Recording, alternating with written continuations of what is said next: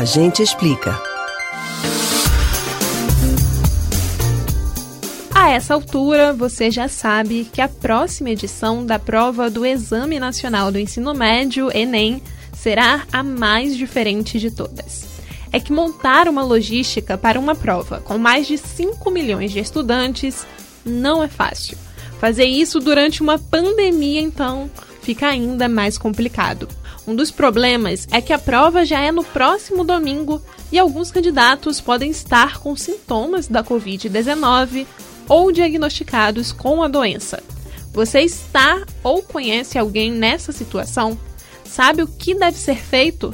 Entenda como pedir a reaplicação do Enem no A Gente Explica de hoje.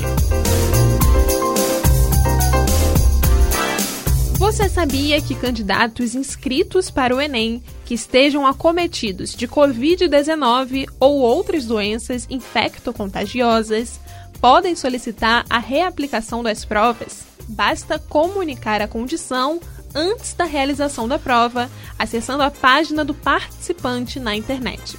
Segundo o Instituto Nacional de Estudos e Pesquisas Educacionais, Anísio Teixeira, INEP, para análise da possibilidade de reaplicação, a pessoa deverá inserir obrigatoriamente, no momento da solicitação, um documento legível que comprove a doença.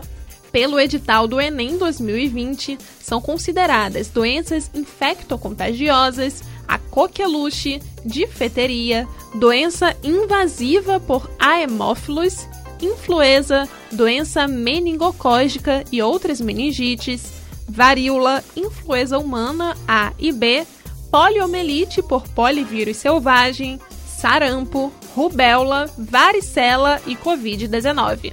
Segundo o INEP, não só pessoas com problemas de saúde na data das provas poderão participar da reaplicação. Quem tiver problemas logísticos, como por exemplo a falta de energia elétrica, também poderá comunicar o problema pela página do participante e fazer o exame em fevereiro. Em todos os casos, além de registrar o ocorrido na página do participante, o inscrito deverá entrar em contato com a central de atendimento do INEP pelo telefone 0800 6161 61. Repetindo, 0800 6161 61. O estudante deve relatar a condição com o objetivo de agilizar a análise do laudo pela autarquia. A reaplicação do exame está marcada para os dias 23 e 24 de fevereiro. Você pode ouvir novamente o conteúdo desses e de outros a gente explica no site da Rádio Jornal ou nos principais aplicativos de podcast: Spotify, Deezer, Google e Apple Podcasts. Beatriz Albuquerque para o Comando Geral.